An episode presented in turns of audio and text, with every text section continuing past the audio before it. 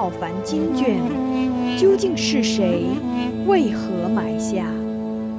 不留姓名的藏经人背后，还有多少未解之谜？欢迎收听日本文学巨匠井上靖作品《敦煌》，译者刘木沙，播讲人菊与纸。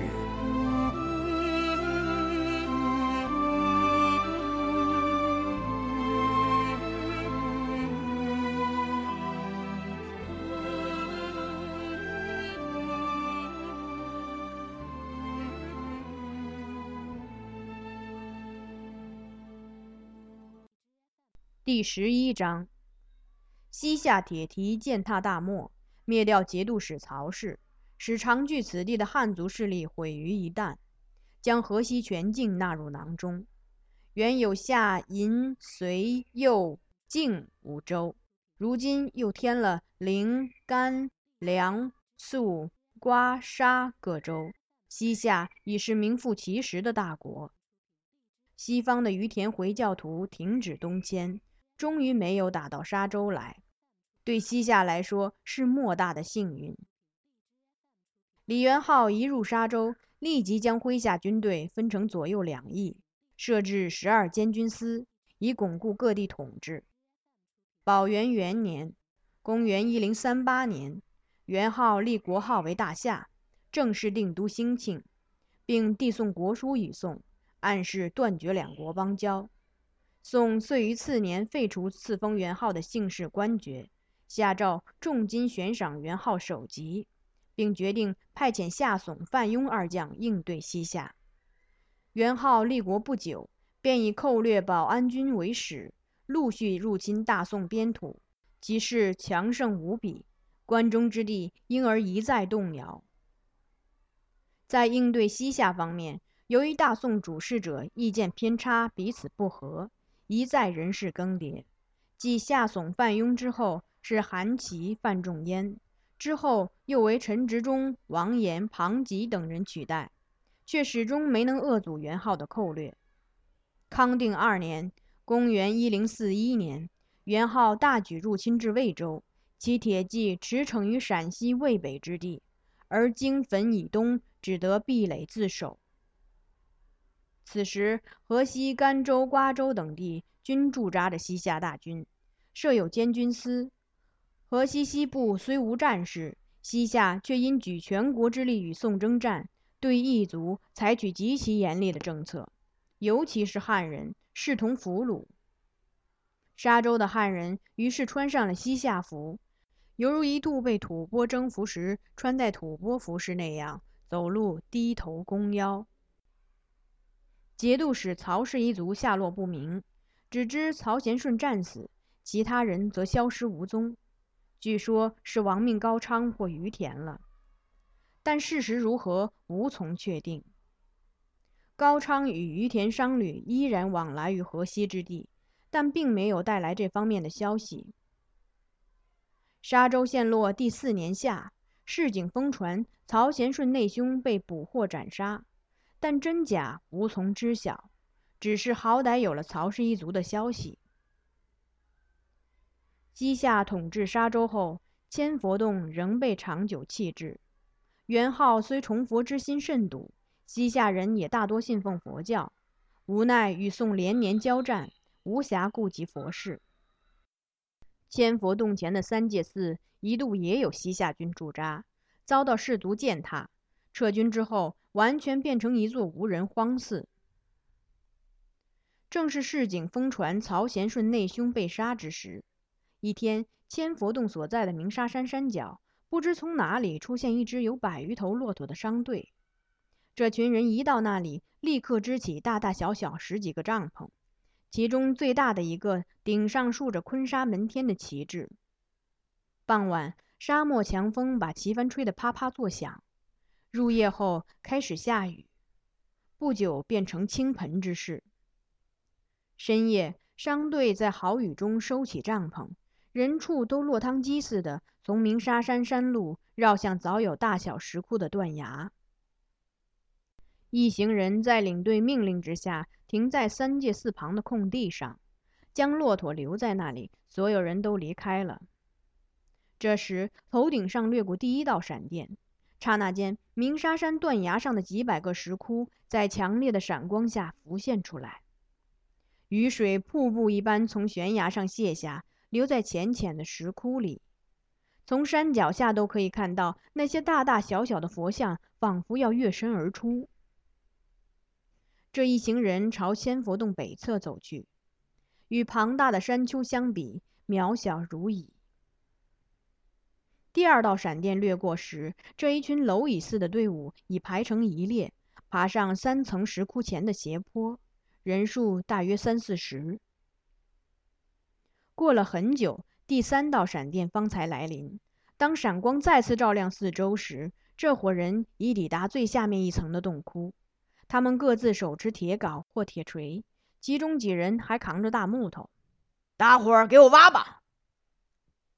伸手不见五指的黑暗中传来这道命令的瞬间，雷电又一次天摇地动地划破了周遭黑暗。几个人匍匐在地，几个人逃散四周，其中一人高举双手，身体打了个转后倒向石窟洞口。黑暗立时吞没了一切。暴雨彻夜击打鸣沙山，破晓时分始告止息。石窟前卧倒着几名横遭雷击的驼夫的尸体，最靠近石窟的那一具衣着与其他人独有不同，想必是这伙人的首领。从烧焦的尸体无法判断他到底是何许人，直到一个多月之后，才从一名驼夫的口中知晓，这人便是那个自称尉迟王朝后裔的人。庆历三年（公元1043年）正月，西夏与宋两国之间暂时修立了和书。那已是沙州被西夏占领之后的第六年。宋夏两国连年交战，双方俱兵力折损，国资匮乏，不得不达成和议。但讲和中，双方仍争执不下。李元昊力主以王浩和议，宋不肯采纳，要求元昊务必称臣。并以等同于契丹国使臣之礼对待宋氏，宋氏则每年赏赐元昊丝绸十万匹，茶叶三万斤。双方几经折冲，元昊终于答应形式上臣属宋氏，但宋得加倍赏赐丝绸茶叶。李元昊舍空名而取实力。无论如何，由于和议，双方总算结束了战斗。一旦从战时恢复和平，元昊立即将心思转向发展佛教，使佛寺和僧侣均受到了保护，而寺院的经典卷籍却全部被没收，悉数运往兴庆。沙州一带每天都有几十头骆驼驮载着经卷前往东方。合议达成那年的夏天，三界寺复兴起来，住进众多僧侣，千佛洞的修复工事也展开了。三界寺里有汉籍，也有西夏僧侣。千佛洞的修复工事于五年后的秋季完成，并于千佛洞中最大的一座石窟大佛殿里举行了盛大的佛事。数以百计的比丘和比丘尼自沙州的十七座寺院集拢而来，还有很多人从河西各地赶来目睹此一盛典。举行佛事这天，来自兴庆的官吏范某。发现靠近北边的几个石窟尚未修复，于是命令加以修缮。修缮工事立即展开。期间，沙州城内一名僧侣手持文书，毛遂自荐，要求负责其中一个洞窟的修复，并表示所需经费由其自行募化善捐，人力也由其自行招募。他的呈请获准通过。而他希望负责修缮的洞窟，乃是三层石窟最下面的那一层。三界寺里关乎千佛洞修缮工事的文书上，记载着那名僧侣的法号、修缮洞名和呈请动机。据他说，西夏入侵之际，他曾与另两名同伴到此石窟避难。那两名僧侣不幸于石窟前死于流矢，而他幸存迄今。有意借此机会修缮石窟，以超度两名同伴的亡魂。宋庆历八年公元一零四八年，四十五岁正值壮年的李元昊去世，时值其掌管河西第十二年，即与宋和议后第六年。直到辞世前，元昊于西夏始终自称为王。元昊死后二十余年的神宗时代，宋与西夏再度交恶。继仁宗、英宗之后，年少气盛的神宗一即位，便立志重振北方边土，遂与西夏形成对峙之势。近三十年的和平终又破灭，河西再度陷入战乱。这时，有一名来自于田的商旅前往三界寺，表示受旧于田王朝一位王族后人之托，将一批物品捐赠给该寺，包括于田美玉、织物等名贵物品。同时说，千佛洞中有于田王李胜天捐赠的佛洞，该佛洞如已荒废，即请加以修缮。这名商旅同时还受另一人之托，带来一样东西。那是一个小包裹，里面是一封书简和一卷卷轴。书简上表示，执笔者因因缘际会，拥有前沙州节度使曹氏一族的家传，现有意将此家传捐与三界寺，并希望该寺做一次法事，为曹氏一族祈求冥福。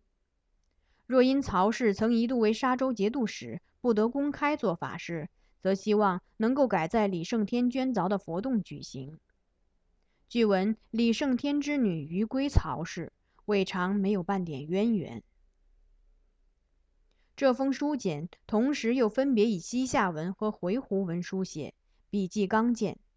执笔人分别用三种文字书写，想必是不清楚西夏占领沙州之后的情况。如此书简，无论交给何人都能看懂。执笔人只在末尾署名。大宋国潭州府举人赵行德，三界寺立刻按照那名于田旧王族后人的要求修缮李胜天捐凿的佛洞。至于另一委托人托付的曹氏家传，则供奉于洞内祭坛。诚如那赵行德所虑，寺院还不敢公开祭祀曹氏一族，因此三界寺除住持外，无人知晓当时供奉的卷轴竟是曹氏家传。这家传颇为详尽地记载了自曹义金而元德、元申、元忠、延敬、延禄、宗寿、贤顺等曹氏八代节度使的名字、生辰以及生平事迹。关于最后一代贤顺的记载，是景佑二年十二月十三日与西夏交战，不幸败亡。卷尾另外附有贤顺之弟颜惠的事迹，笃信神佛。西夏入侵之际，不屑于逃亡，独自留守沙州城，投身烈焰而亡。旁边并列着如下文字：“方丈室内画尽十方，一窟之中宛然三界。言飞五彩，洞户迎风。”颜惠的忌日与其兄贤顺的同为景佑二年十二月十三日。曹氏家传只在石窟内供奉了一天。次日便移往藏经楼，常年不见天日。其后数百年间，沙州一带屡屡易主易名。宋时一度被西夏所占，失去州名。到了元代，再复名沙州。明代则称沙州卫。清乾隆年间改称敦煌县。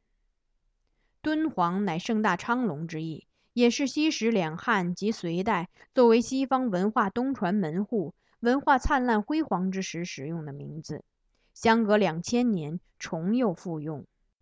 颜惠的忌日与其兄贤顺的同为景佑二年十二月十三日。曹氏家传只在石窟内供奉了一天，次日便移往藏经楼，常年不见天日。其后数百年间，沙州一带屡屡易主易名。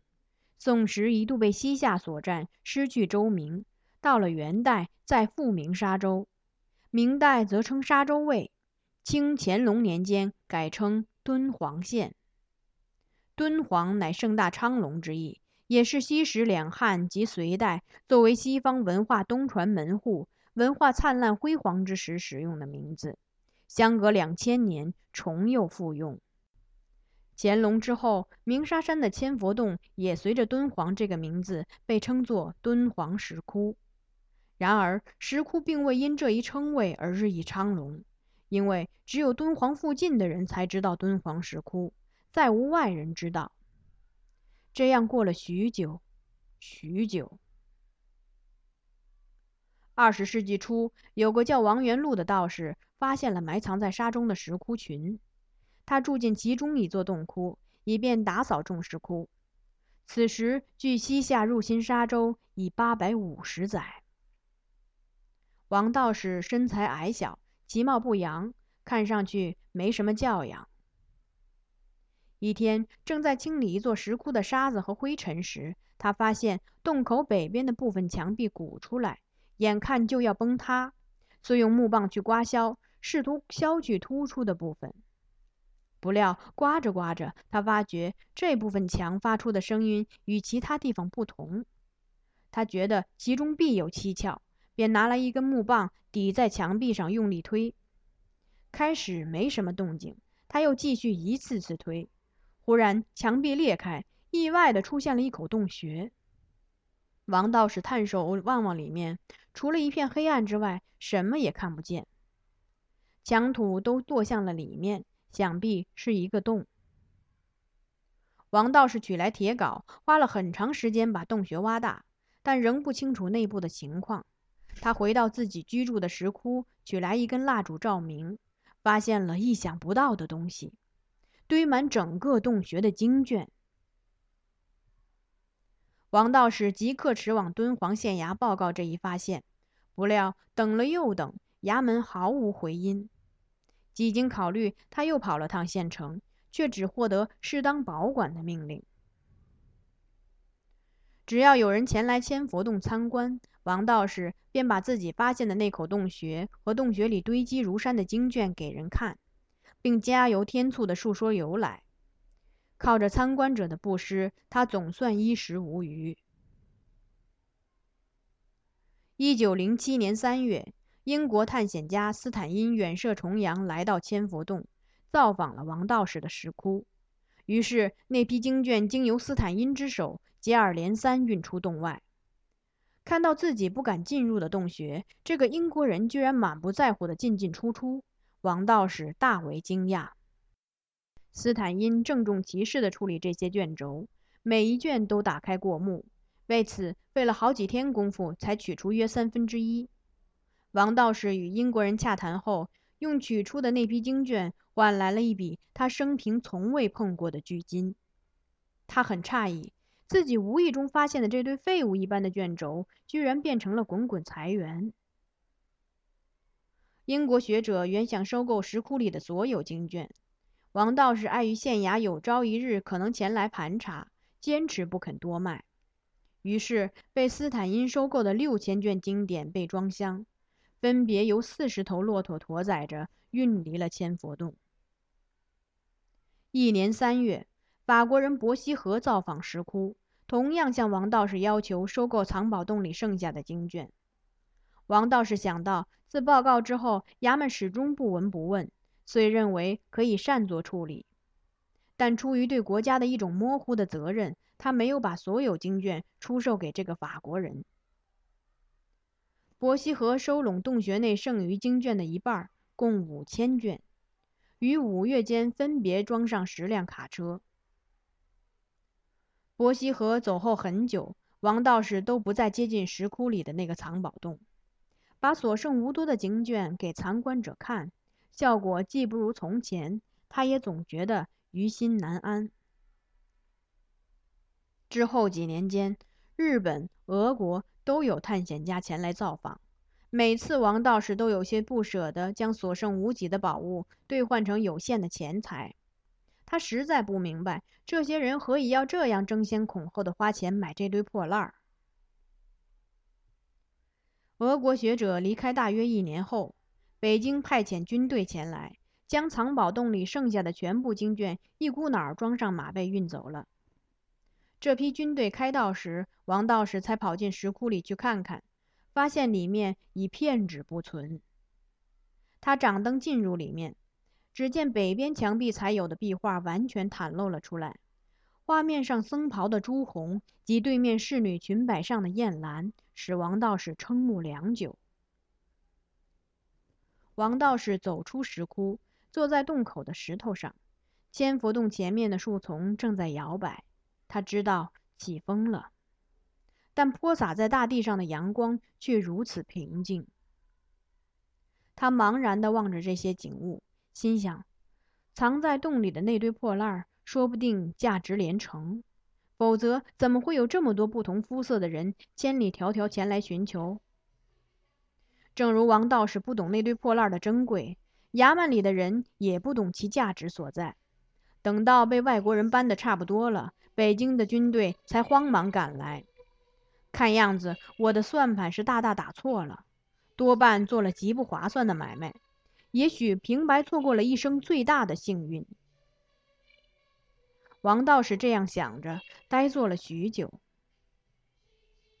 藏宝洞里的宝物远比王道士想象的有价值的多，即使是将他们带回去介绍给学术界的斯坦因、伯希和等人，当时也不明白这些经卷的真正价值。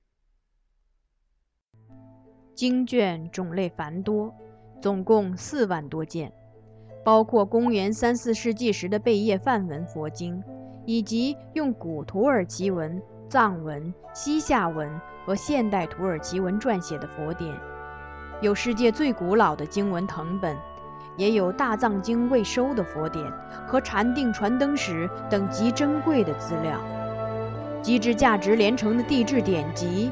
以及摩尼教、景教的史书和梵文、藏文典籍等等，足以为古代语言研究带来新的曙光。此外，还包括各种可能为东方学、汉学研究带来巨大改变的史料。又过了许多年，人们才开始明白，不仅止于东方学。这些经卷竟是足以使世界文化史的每个研究领域都发生改变的珍宝。